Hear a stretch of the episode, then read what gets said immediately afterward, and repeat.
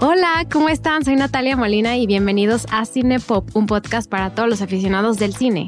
En Cinepop cada semana hablamos de una película o de una pequeña selección de películas y con ayuda de un invitado vemos todos los datos curiosos y nos metemos a fondo a todos los temas.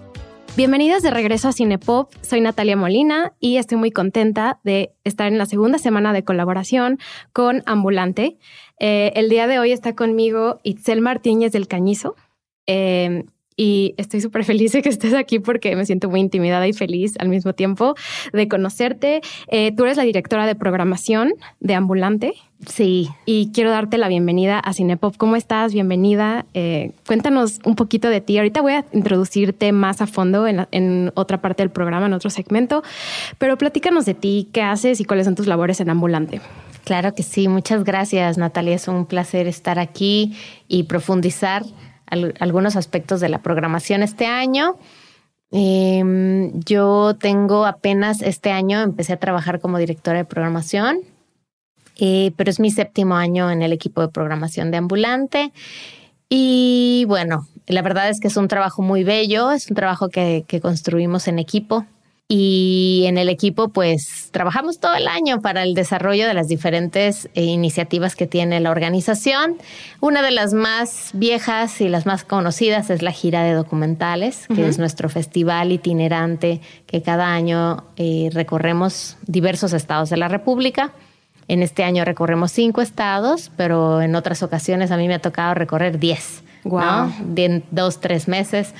Y pues sí, es un, es un trabajo como muy hermoso, pero muy intenso, en donde todo el año estamos investigando sobre cine, buscando películas, eh, viendo películas y pensando en, en, el desarrollo de un programa eh, pues rico, diverso, que nos sumerja en el universo de posibilidades del cine documental actual y histórico también, porque tenemos espacios para, para voltear hacia atrás, ¿no? Y, y hacer un punteo histórico. ¿Les afectó mucho la pandemia en términos de los últimos dos años, 2020 y 2021? Eh, siento que este 2022 regresan con un poquito más de eh, espacios y lugares físicos, porque el virtual siguió existiendo durante los últimos años, pero el físico sí les afectó, ¿no?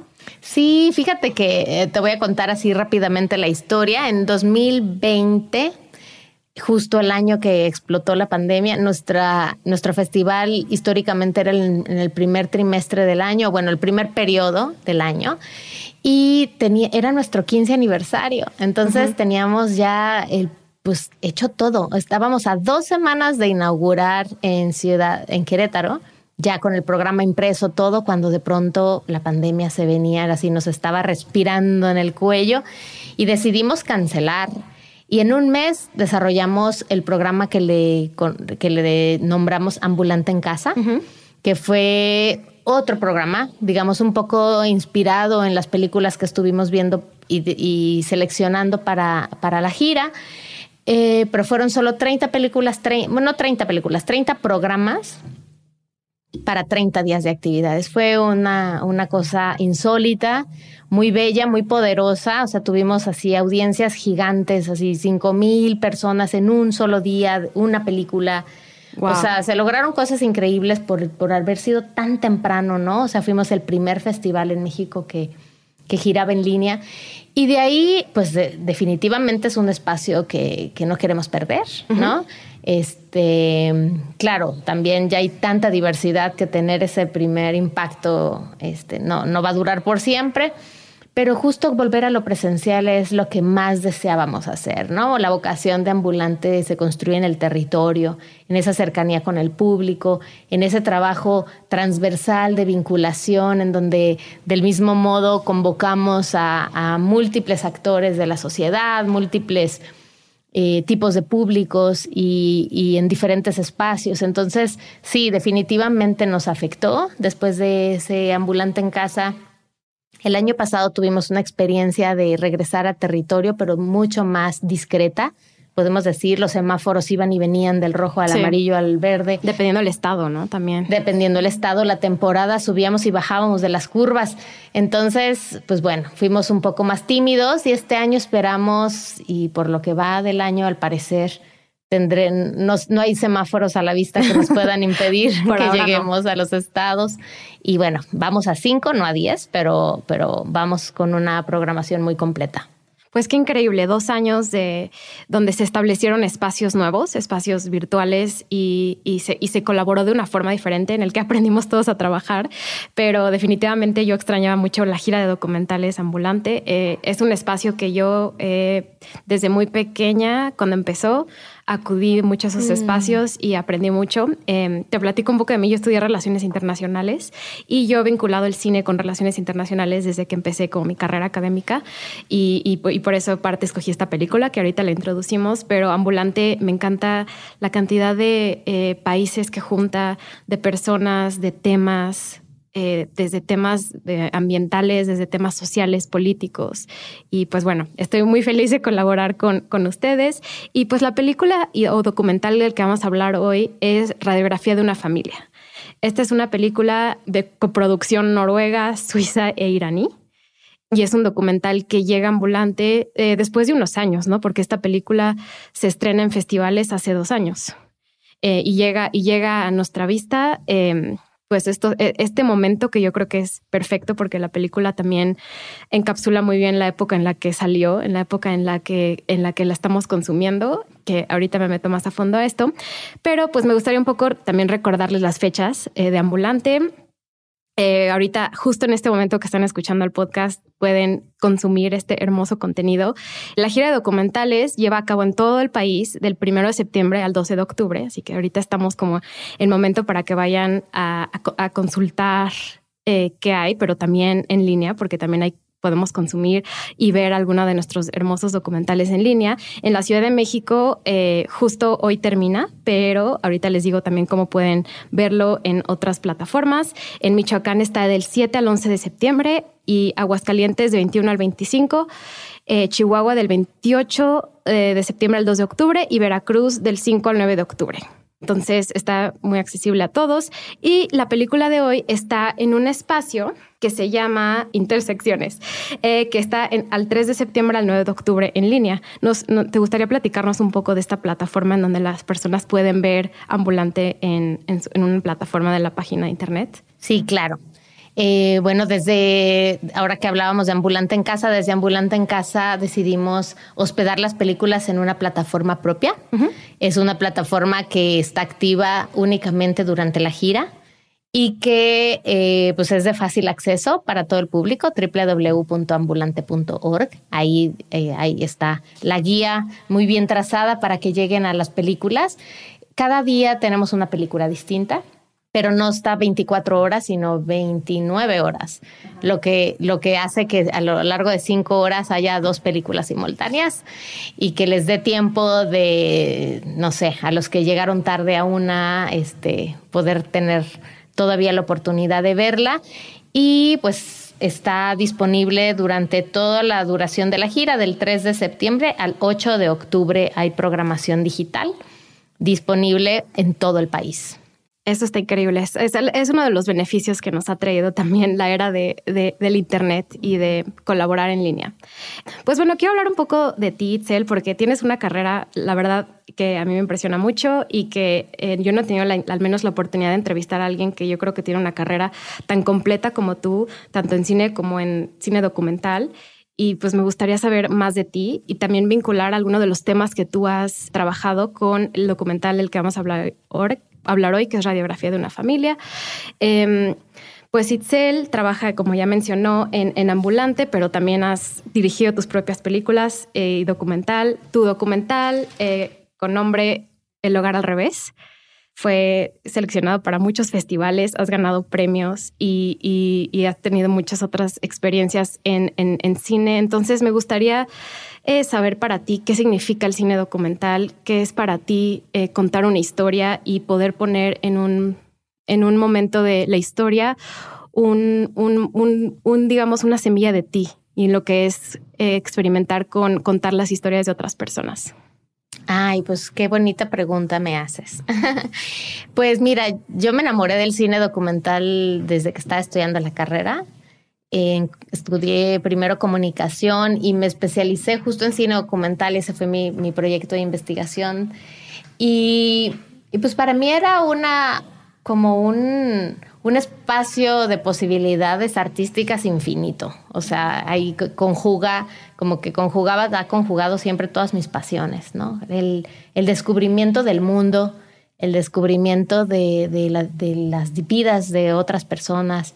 O sea, siempre partes de lo propio, pero también te, te lleva a atravesar lo diferente, lo distante, y eso para mí era como me parecía maravilloso que una cámara, un, un, dispositivo sonoro y una intención te permitía, te abría puertas, ¿no? Te permitía adentrarte a mundos, a preguntarle a las personas, a, meterse a las vidas de otros. Eso, digamos, a, edad muy temprana me pareció fascinante. Y bueno, desde, desde que hice como el, primer documental, el primer largo documental que se llamó Que suena en la calle, me permitió pues viajar por el mundo y conocer este universo de los festivales y ver tantas películas que me parecía fundamental. En ese momento no había todavía festivales que programaran documental de la manera que están hoy en México. De hecho, se producían pocas documentales en México y eran, eran muy buenos también, ¿no? Pero no era un movimiento tan grande, tan rico, tan vasto. Y, mi primera reacción fue, yo quiero que estas películas las podamos ver en México, ¿no? Entonces, eh, esto fue que 2005 y desde el 2003 con estos intereses, una colega y yo, bueno, un grupo de amigos y yo empezamos con un festival de documental en la frontera que se llamaba Bordox y era un poco eso, profesionalizarnos en el campo, traer a la gente que admiras, escuchar a los directores que, que admiras, que quieres saber cómo fue y construir un campo en una ciudad nueva, en este caso estoy hablando de Tijuana, que es donde vivía, donde trabajaba y donde impulsábamos esta iniciativa. Y ahí estudiaste, ¿no? También. la carrera la hice allá y de hecho conocí a Ambulante porque en el segundo año de Ambulante este, estuvo mi película como parte de la gira, entonces viví la gira este, como cineasta primero. Años más tarde con El Hogar al Revés, que es la película que acabas de mencionar, también recorrí la gira Estuve en el primer Festival de Cine Morelia. O sea, digamos que este, este maravilla de acompañar la gestión de, un campo, que es el campo del cine documental, me ha tocado atravesarlo bastante de cerca y, ha sido fascinante. Y Ambulante también es un, es un festival que yo he llevado en el corazón todo el tiempo por, pues, por estas experiencias que te cuento, pero también por esa vocación social esa vocación que no se construye en la industria, en el premio, en la, en la alfombra roja, que es un poco el estilo de algunos festivales, sino que para mí es, se expande un poco mi deseo de hacer cine que como una especie de, de área de experimentación y de aproximación con, la, con las realidades pero ya no como cineasta, sino, sino a través de, de la escucha y de, y de, la exhibición cinematográfica, ¿no? Donde también hay una gran, eh, un constante ejercicio de, de, investigación cercana, de investigación de campo, de entender al otro en su diversidad, porque no es lo mismo programar Ciudad de México que programar Aguascalientes, o no es lo mismo una gran ciudad que un poblado, una localidad pequeña o las diferencias de pronto entre lo que les interesa ver en el norte que en el sur o en el sureste. Entonces, digamos que es muy estimulante eh, tocar y, acercarte al cine desde tantas diversas posibilidades, ¿no? Y algo que hablaste en una entrevista que diste hace, unos años es eh, que me llama mucho la atención. Dijiste que tú, por ejemplo, en, en El Hogar al Revés llegaste con una hipótesis y llegaste con una idea de lo que querías contar y todo cambió, ¿no? Y, eso pasa mucho con los documentales y con la eh, experiencia que nosotros también tenemos como, la, bueno, en mi caso yo no he trabajado en cine documental, pero que estás viendo como espectador, ¿no? Y eso se me hace muy bonito. Llegas con una hipótesis, llegas con una idea y todo cambia. Y también para el espectador eso para mí es el cine documental, ¿no? Llegas con una idea o con un título o con una sinopsis y te cambia la perspectiva de cómo viven personas, eh, cómo son algunos aspectos a lo mejor sociales o económicos de algún país que no conocías o de alguna zona que no conocías o de la vida específica que tú contaste de, de unas personas o unos chavos en Tijuana, ¿no? Que fue donde lo, lo trabajaste. Y con esto me gustaría empezar a hablar de radiografía de una familia que es la película que vamos a discutir hoy, el documental que vamos a hablar el día de hoy para Cinepop. Eh, es un documental que yo nunca he visto algo así personalmente y me gustaría antes de que empezáramos con la conversación, decirle a los, a los escuchas por qué deben de verla y la pueden ver, como ya mencionamos Itzel y yo, en este festival que va a tener parte ambulante en línea, ¿no? La van a poder ver eh, justo mañana, hoy, hoy es lunes, la van a poder ver mañana martes en la plataforma, eh, que es radiografía de una familia. Por favor, los aliento muchísimo a, que la vean este es el momento y pues hablemos de ella, ¿no? La directora es Fuse Khosrowani, es, es una también Em, documentalista como tú, pero ella es de origen iraní y vivió en diferentes lados. Y me gustaría eh, preguntarte qué, ¿por qué crees que las personas deberían ver este documental? Ay, bueno, pues yo desde que vi esta película me, me hechizó, me dejó, se quedó conmigo todo el día. ¿Hace cuánto la viste, si puedo preguntar por primera vez? Mm, pues la vi este año. ¿Este año. Sí, sí, sí, no, no, no había tenido oportunidad de verla antes y la vi a principios de este año. Y, bueno, para empezar, tengo que reconocer mi debilidad por las películas habladas en primera persona. Ahorita, este, de hecho, es mi, mi tema de investigación actual. Y, pero me parece que, que, hay algo en esta película que es fascinante, que es al interior de una familia se, se, se devela un conflicto entre culturas, entre países. O sea, es, es un conflicto grande sostenido, contenido al interior de una familia. Y la manera, la aproximación que, hace la directora de, ello es también muy hermosa porque son muy pocos recursos, digamos que tiene un archivo fotográfico y fílmico de una época de la juventud de sus padres, o sea, básicamente es un arco narrativo de la juventud de los padres y el día en que se conocen y se enamoran, o bueno, el, papá se enamora de la mamá a primera vista por lo que ella narra, y hasta la muerte del padre, ¿no? Eh, y en el trayecto, pues hay una serie de transformaciones que te atrapan desde el principio eh, pero también los recursos con los cuales nos cuenta la historia me parece que son de una delicadeza y de una elegancia muy grande, ¿no? Que es eh, la documentación de, bueno, el, tránsito por el departamento en el cual sus padres vivieron, este encuentro entre culturas, ¿no? La cultura iraní, religiosa, este, como, como con una cultura que se desvanece al momento de que hay un tránsito a otro país, el gusto por otro tipo de placeres, por otro tipo de encantos del mundo que se alejan a lo mejor de las restricciones de, un, de una religión y de una cultura tan, tan fuerte como, como es la islámica y cómo esos encuentros se dan de una manera muy enriquecedora al principio y después se convierten en un, en un conflicto de, de, falta de empatía y de comprensión al interior de la familia. Em, pero bueno, hace hablar a los espacios, hace hablar las imágenes y, hay una reconstrucción de en primera persona este, muy bella de parte de, como de actores, supongo, que están reconstruyendo las voces de los padres, ¿no? Sí, claro, el recurso de la voz en off y esta narración de la directora y de su experiencia. Em, al principio, o sea, a lo mejor la primera vez que ves el documental crees que es alguien relatando la historia hasta que te das cuenta conforme va transformándose el documental, que es la historia de, de su propia familia, ¿no? Porque puede que sea, como dices, si sean actores, si sean recursos para contar una historia, pero al fin y al cabo es la historia de ella y de su familia.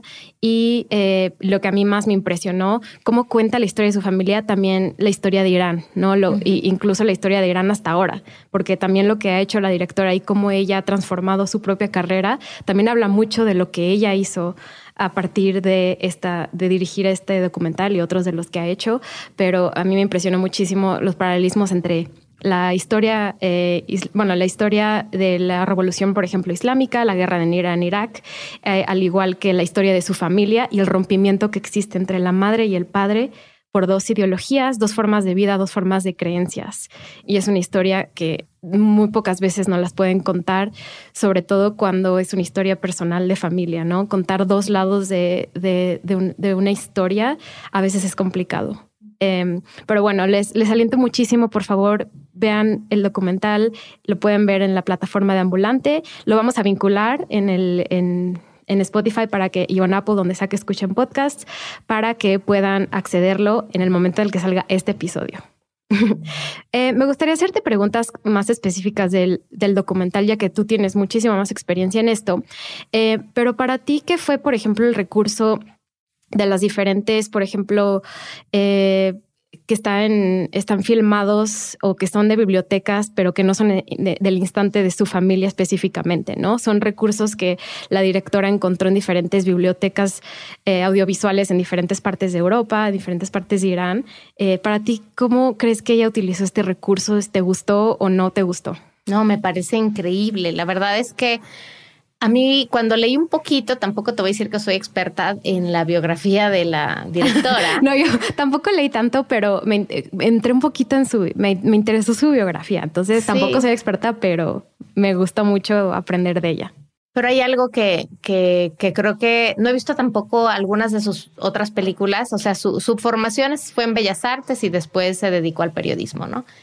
Y a un periodismo muy cercano a su raíz iraní, ¿no? Entonces, Em, pero bueno, la película de alguna manera habla de este tránsito de esa raíz iraní a una, a una época muy importante pues en Suiza, en, en, Europa, ¿no? Em, y siento que, que, logra conciliar muy bien estas dos miradas. O sea, hay una, hay una investigación muy fuerte a nivel histórico, como tú acabas de relatar, a nivel periodístico, tal vez. Hay un posicionamiento como muy claro del significado de, esa, de ese conflicto. Pero al mismo tiempo siento que su postura es reconciliadora de alguna manera. Ella en medio de una tensión muy fuerte entre dos paradigmas de pensamiento y de, vida. Tú lo acabas de decir muy bien, ¿no? Estas dos ideologías que chocan y ella estaba al centro, eh, vinculada por los afectos en ambas, ¿no? Una ideología representa a la madre, otra ideología al padre y ella es el, lazo que los une, ¿no? Incluso en los periodos de tensión. Entonces, creo que hay una, un ejercicio artístico maravilloso de, de relatar en un espacio vacío, como es el departamento, este tránsito, esta, estas épocas contenidas, el, el estrés, la tensión de una familia, no en las voces, no en los cuerpos, sino en el espacio porque al final, eh, pues como el estudio, la observación concreta de un espacio doméstico, pues es así como la interpretación antropológica, ¿no? O sea, toda la información que te da la disposición de, los objetos. Creo que esto ella lo, lo explota muy, muy bien. Y la parte del archivo fílmico y fotográfico, el archivo fotográfico es un archivo familiar pero vestido muy bien de un contexto cultural, de una época, que ese sí es un trabajo muy puntual y muy cercano de, investigación filmográfica, ¿no? En archivos. Y yo creo que el ejercicio que teje, el montaje que teje, la articulación de todo esto es muy, muy fino y de, de una calidad increíble, pero también es una propuesta artística. O sea, no nada más es periodístico en el sentido tradicional de cómo se narra un periodismo, sino en un sentido artístico. Entonces, eso, eso, como la mezcla de todas esas cosas y cómo te devuelve también la mirada de la, de la reconciliación en los conflictos, creo que, que, no sé, hay una herencia, que hay una tarea que nos deja como espectadores para que la completemos en nuestra, en nuestra propia subjetividad, ¿no? ¿Cómo funciona en el momento en el que ella está haciendo esta investigación y escribe el guion?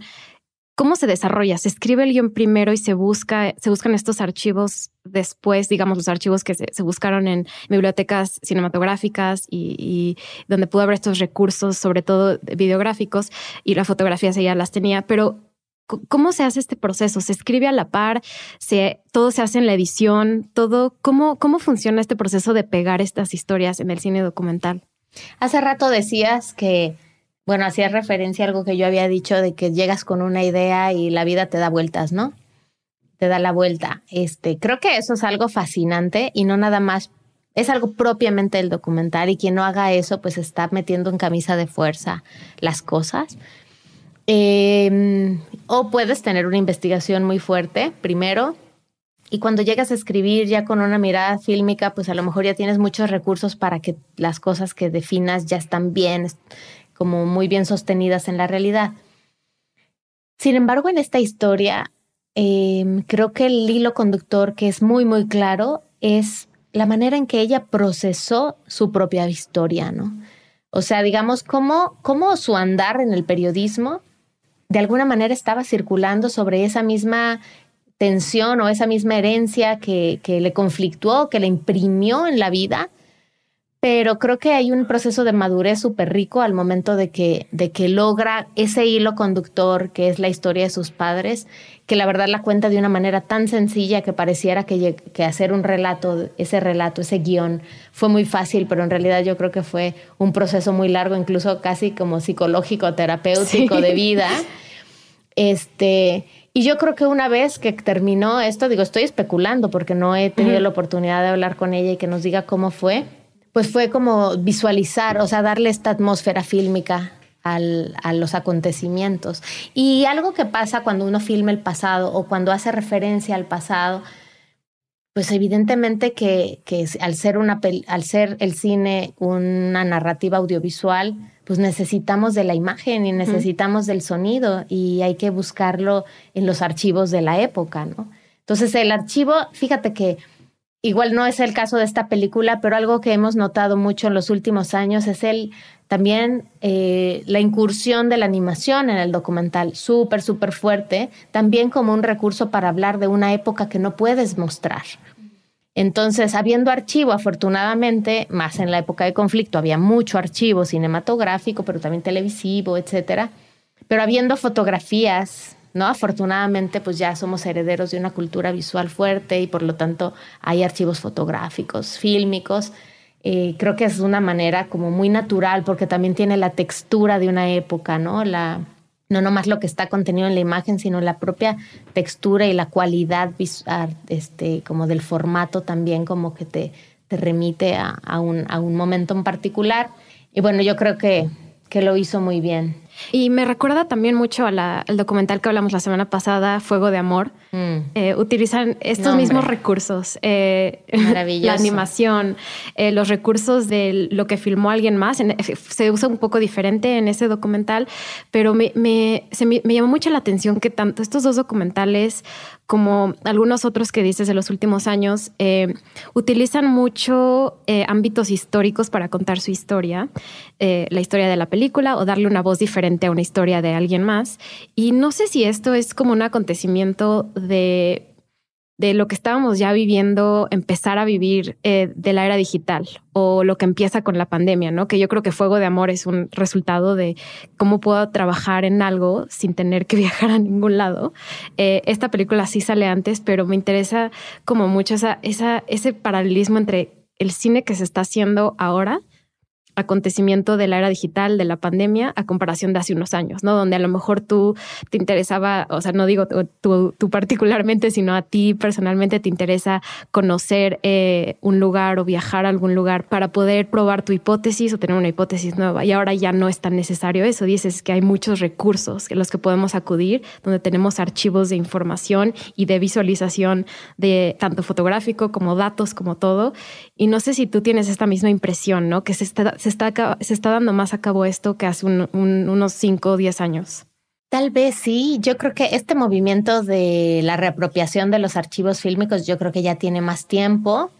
Em, también se ha usado mucho en el terreno del, campo del cine experimental, ¿no? Como partir de material ya filmado, intervenirlo, reapropiártelo, que significa colocarlo en un, en un contexto nuevo, bajo una nueva eh, pues lectura o contexto. Pero pues sí, pensando en el cine documental o en un cine de mayor circulación, tal vez lo estamos viendo más, ¿no? Este, hay, hay movimientos incluso como de que plantean un cine sin cámara. Un cine sin cámara significa no producir material nuevo, sino hacer uso de un material preexistente, ¿no? O una combinación, ¿no? O sea, hay un cineasta estadounidense que a mí me, marcó mucho en una etapa temprana, que es este Alan Berliner, Y Alan Berliner también habla un poco, una reflexión como muy, muy próxima, muy cercana, muy familiar, pero también con una dedicación por el archivo y por, por esa utilización de, múltiples recursos visuales a partir de referentes como ya preexistentes, ¿no? De archivos diversos y texturas y, y como muy gráfico, también muy bello.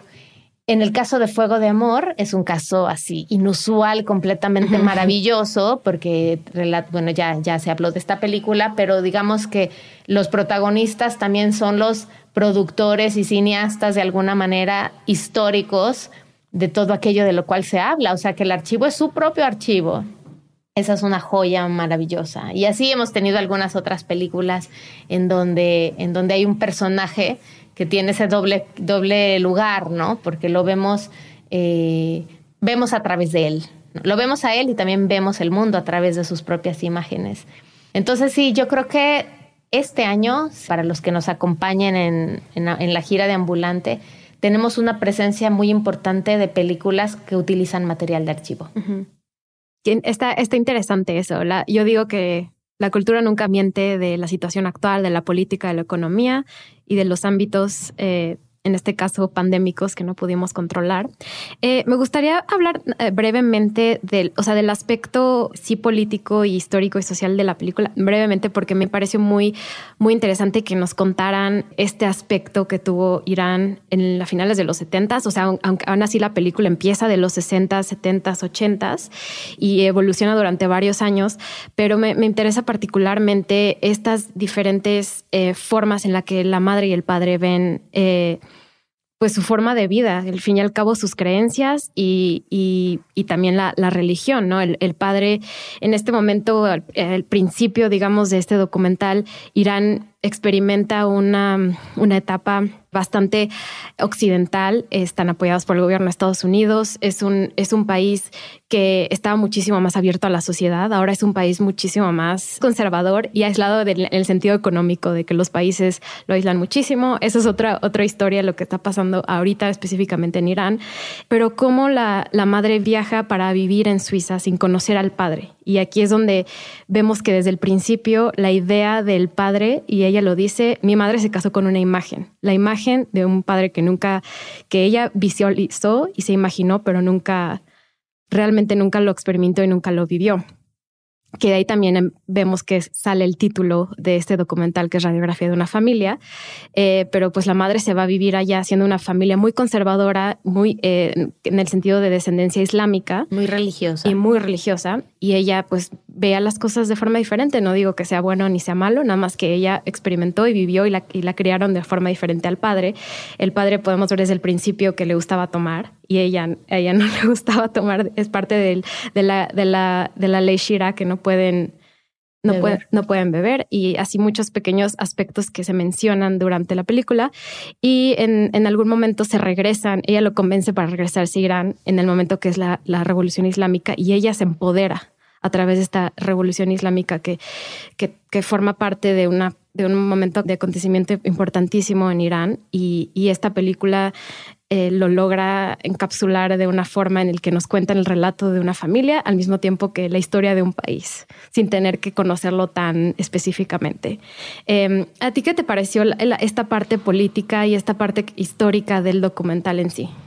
Pues yo no soy especialista en, en, la historia iraní propiamente, tampoco nunca como tú he tenido la oportunidad de estar ahí, em, pero, pero ese, ese giro emocional de lo que una revolución que podemos pensar que es un, pues es un marco nacional, ¿no? Es un marco amplio, este, ¿qué repercusión tiene en un sentido íntimo? O sea, digamos, la película nunca se sale del marco de lo íntimo, aunque esté interpelando un marco histórico, un marco político, em, un conflicto incluso, pero este, este giro que le da el sentirse parte de algo, el sentirse fundamental en un movimiento, es lo que lleva como a, ese, a ese, segundo momento de su vida, ¿no? y esto creo que también me dejó un eco como muy fuerte, decir, ella se fue a un país nuevo en el que nunca realmente perteneció. El papá sí, él estudió en Suiza, profesionalmente se desarrolló, digamos que parece, a mí me dio la impresión de que era un hombre entrañable. Sin embargo, ella siempre se sentía como al margen, como un adorno, como un objeto, no un objeto porque lo objetivara a él, sino alguien que no, no, tenía una pertenencia, como que en su lazo con, cultural nunca, nunca se perdió. Y el sentirse que, que tenía un lugar, o sea, una revolución también provoca eso en la juventud, ¿no? Un espacio de lucha, de pertenencia, muy fuerte de construcción de una comunidad y esa comunidad fue para ella mucho más fuerte que la familiar. Entonces, eso, eso también creo que nos deja preguntas o nos deja como reflexiones fuertes. A lo mejor también, este, no sé, cuestionar un poco cómo, cómo una cultura o cómo cierta comunidad particular puede provocar eso en nosotros, ¿no? Esa necesidad de, de ser parte de algo y esa es entregar la vida a un movimiento. Creo que es algo que, que, que, vale la pena como traer al presente también. Y la intimidad que mencionas en, nuestro recurso visual es la imagen del departamento, de la casa en la que vivieron. Y, y, este recurso se utiliza mucho para contar esta historia. Y desde el principio vemos pequeños cambios y, vemos diferentes instantes o ángulos de cómo se está contando esta historia familiar mientras está el narrador eh, bueno, la narradora en este caso, eh, nuestra directora, hablando. Em, me, pareció muy interesante. En algunos instantes sí se me hizo un poco cansado este mismo recurso. Creo que es, sobreutilizado en algunas, en algunas partes, pero creo que es importantísimo para contar, para contar la historia. Y también algo que que me, pareció sumamente interesante es eh, incluso la profesión del padre, ¿no? Es estudiante, estudia medicina, que de ahí viene el nombre, ¿no? Le toma por primera vez una radiografía a la mamá de su pecho con un dije de un corazón y de ahí viene como la historia. Esta fue la primera radiografía que le tomé a mi mamá, mi padre en, en tal año, pero es así es como nos, nos cuenta esta historia de imágenes y este título me pareció increíble. Puedes ver el título con antelación y dices, ah, puedes tener alguna, algún tipo de idea de qué se va a tratar, pero en el momento en el que lo relatan creo que es impresionante cómo vincula ese título con con, con, la historia. Sí, le da como múltiples lecturas, ¿no? Le da múltiples lecturas, como dices, y nos relata esta división que existe entre los padres. Y yo creo que eh, más hacia, ya hacia el final del documental, ¿cuál crees que es la postura final de ella? Eh, ya hablaste de reconciliación, pero yo no estoy tan segura que sea reconciliación entre las dos historias. En algún punto sí, sí lo, sí lo intenta hacer, pero yo creo que ella tiene una postura muy em, específica al, terminar la, película. Entonces me gustaría saber la tuya, de, de, cuando terminaste ver el documental y yo te cuento la mía. Pues a mí me, me dejó como pensando, siento que hay una mirada crítica sobre su madre, ¿no? Un cuestionamiento amoroso porque no es este tendencioso pero de, de esta decisión que ella toma casi como de abandonar a la familia, ¿no? O sea, la mamá realmente como que se muda al movimiento. y creo que es algo que también es, como que es el lugar que de todas las guerrilleras de los setentas. O sea, lo, lo vi en ya varias historias y películas, ¿no? Este, en diferentes ocasiones y en diferentes casos, incluso en las guerrilleras aquí en México. ¿No? En Argentina, en otras partes. O sea, hay como un, una tensión en estas películas en primera persona cuando cuestionan a los padres que han sido luchadores sociales. Siempre, siempre ese es un lugar común, ¿no? Por un lado, eh, la admiración y por otro lado, el reclamo como hijo, ¿no? Un reclamo que de pronto se arrastra a lo largo de la vida y que a lo mejor a través de una película intenta ver cierta redención por eso hablo de reconciliación o como conciliación tal vez. con su historia. Con su propia historia, ¿no? O sea, ya te puedo ver con otros ojos, ya te puedo narrar de una manera distinta y respetuosa, valiente, reflejar la admiración que siento por ti y el cine te permite colocarte en un lugar nuevo, no como desde el lugar de la hija, sino el lugar de, de una mirada externa que tiene que traducir una sensibilidad a los demás y pues te implica un posicionamiento. Ese es un poco el trayecto que yo he visto una y otra vez en películas en donde, que son muchas, ¿eh? de, de en, Latinoamérica, en muchas partes donde ha habido conflictos justo en los, entre 70s, 60, 70s, 80s, y una nueva generación de cineastas, hijos de los padres, que regresan un poco a la historia y hacer este arco entre lo histórico y lo personal. De alguna manera es un cuestionamiento desde un hijo herido, pero también desde un adulto que admira, ¿no? O que quiere entender. Entonces, bueno, me gustaría ahora escuchar.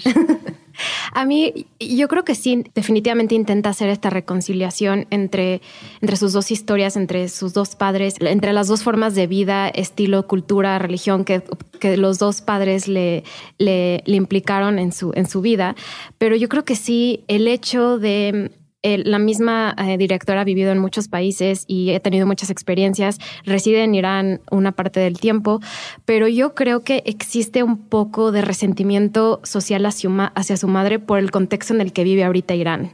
Irán sí es un, es un país teocrático, es gobernado por un país religioso que en, en, algunos puntos mucha de la población está reconciliado con eso, lo ofrece, está, es parte de su historia islámica, pero al mismo tiempo creo que también empieza a haber necesidad de un poco más de apertura y más de apertura social y religiosa.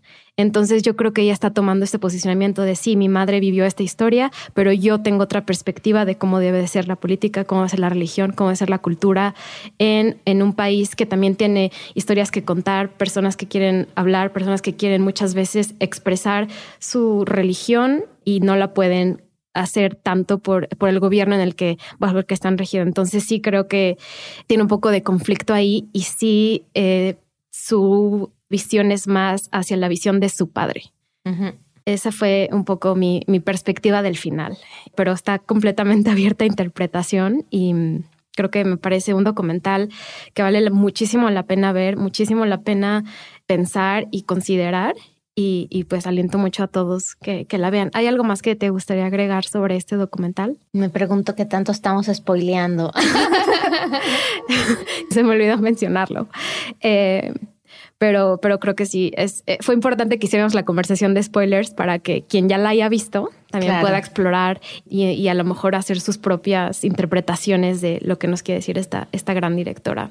Sí, sí, sí. Y creo que también cuestionar a través de tu madre una cultura, tu propia cultura, es muy poderoso, ¿no? O sea, no es un experto hablando desde fuera, es alguien que que está dentro, que lo ha sentido, que lo ha vivido y que tiene dos visiones del mundo eh, insertas en su corazón. Y sí hay una mirada crítica.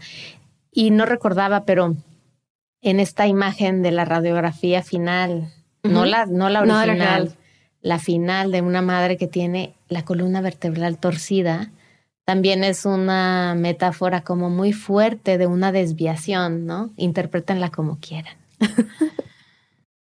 Y pues con eso quiero terminar el programa y agradecerle muchísimo a Itzel por, por estar aquí. Eh, ¿Dónde pueden conseguir tu trabajo? ¿Dónde podemos ver más de lo que haces? ¿Dónde pueden seguir ambulante? Por favor, ayúdanos a, a que nuestros escuchas lo sigan. Claro que sí, pues mira, está la página de Ambulante, www.ambulante.org. En la página encuentran todo. encuentran el programa de mano de cada ciudad, es, es el lugar de llegada para ver las películas en línea. También pueden seguirnos en nuestras redes sociales, en Facebook Ambulante AC, en Twitter arroba ambulante, en Instagram ambulante AC y en TikTok ambulante AC también. Ahí creo que continuamente estamos alimentando de información, de aspectos distintos de, de todo lo que está ocurriendo en la gira, de las películas, de los programas, etcétera. Entonces creo que es un buen lugar para mantenernos cercanos y que conozcan lo que está pasando en la gira, en la plataforma virtual y también en televisión, porque creo que no hablamos de eso al principio. Pero este año inauguramos una nueva sede de cobertura nacional, que son dos cadenas eh, de, pues de televisión pública, que es Canal 22 y Canal 11 que también tienen programación a lo largo de la gira disponible para todos aquellos que tienen todavía la televisión muy cerca del corazón y que no necesariamente revisan este, las plataformas digitales. Y sobre mi trabajo, eh, pues tengo una, un canal de Vimeo con mi nombre, Itzel Martínez del Cañizo. Entonces, pues por ahí hay algunas cositas todavía. O en también en los archivos de Ambulante hay algunas cosas.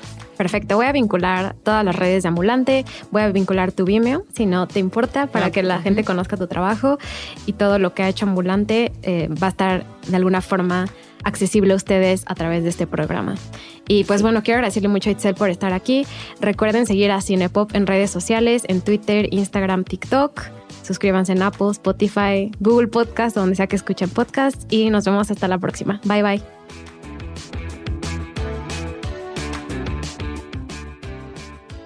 Cinepop es una producción de Sonoro. El programa fue producido por Natalia Molina y Mariana Coronel, conducido por Natalia Molina e ingeniero de audio Santiago Sierra.